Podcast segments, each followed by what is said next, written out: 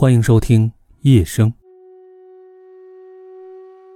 还记得是在二零二零年九月二十七日，五叔给我打电话，说父亲检查颈椎时无意中发现肺部有个圆形阴影。我心里不由得咯噔一下，和五叔商量，第二天一大早来西安检查。检查的结果不尽人意，肺癌。值得欣慰的是，是早期。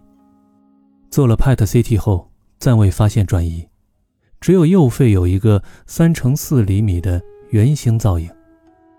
正常情况下，手术治疗效果应该是很好的。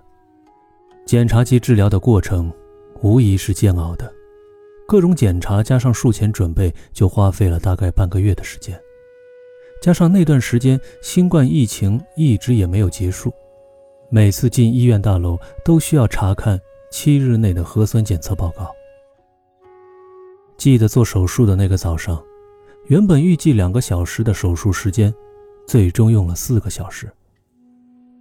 我和母亲在手术室外焦急而不安的等待，虽然内心不安，但是依然需要保持平稳的心态。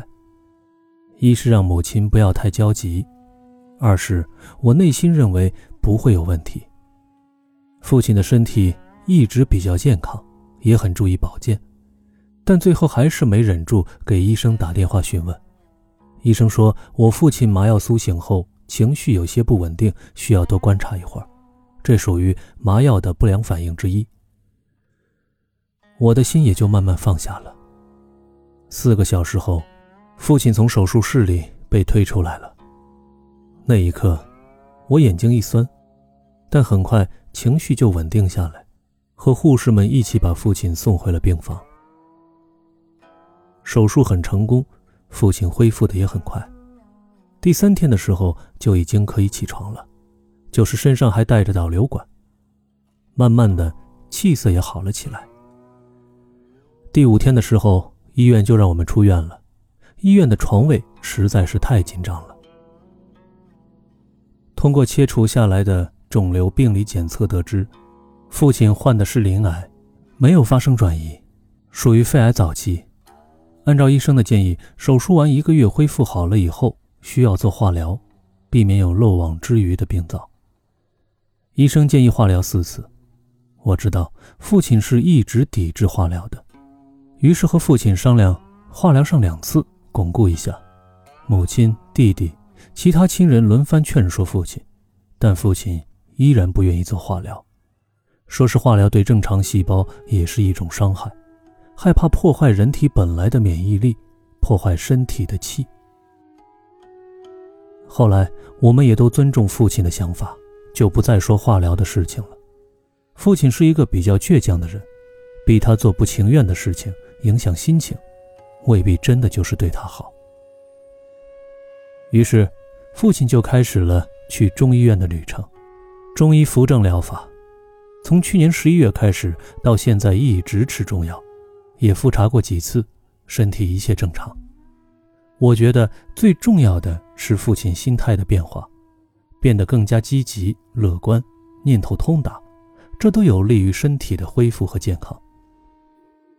通过快一年的后续治疗，父亲写了自己患癌以来的心路历程，我分享给大家，希望我们每个人都能够有健康的身体，做。更加坚强的自己。得了癌症以后，最难忘的是二零二零年九月二十七日，我早上到医生朋友那里去看颈椎，他让我转过来转过去，看了好长的时间，我就感觉有点不对劲。出来后，我问怎么样，他说没事儿。我到他那显示屏上一看，发现有一个白色的圆点。我问：“那是什么？”他不想说，给我搪塞。我说：“明明是一个圆点嘛。”他只好跟我说：“右肺上叶有斑点，需要 CT 复查。”我走后，他电话通报了我的家人，一下子引爆了全家，电话蜂拥而来。我一下子懵了。不知所措，小弟果断地说：“明天去西安检查。”通过检查就确定了国庆节后做手术。十月十六日，在西安唐都医院做了右肺上叶根治全切手术，术后病理诊断为右肺上叶二三期鳞状细胞癌，其他支气管及淋巴处未见异常。就在这手术前后的日子里，我便做出了自己对待癌症的重要选择，制定了修身、拒损、扶正、管嘴、早睡。强体的具体抗癌措施。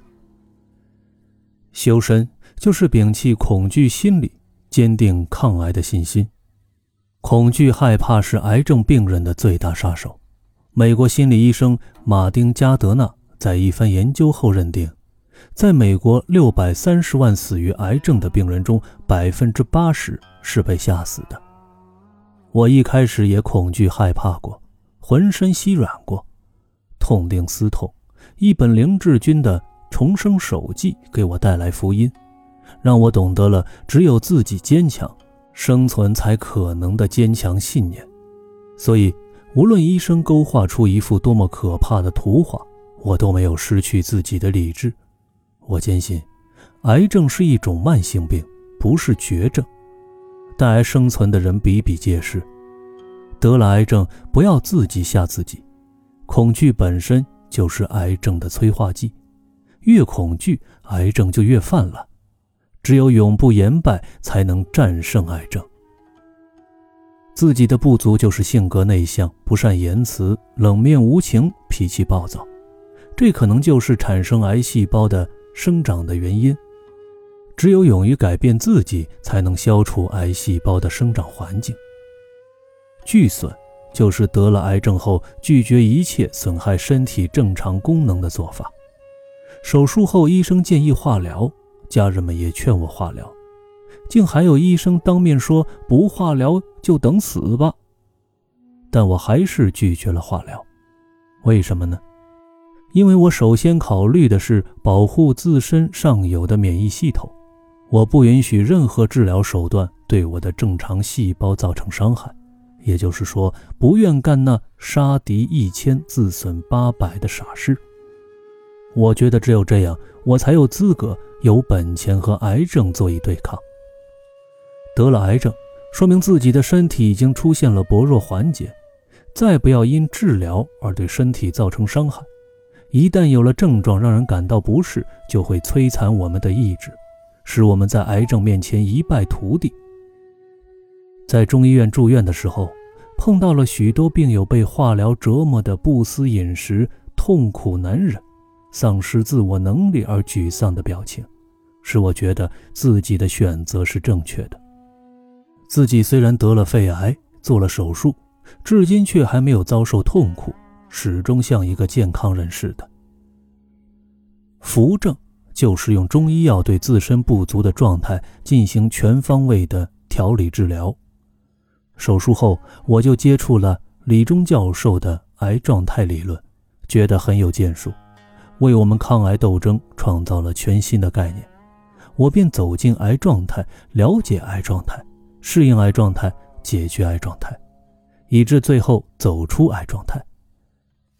就这样，一直在陕西省中医医院进行调理，采用喝中药、按摩、理疗、艾灸、泡脚等中医疗法。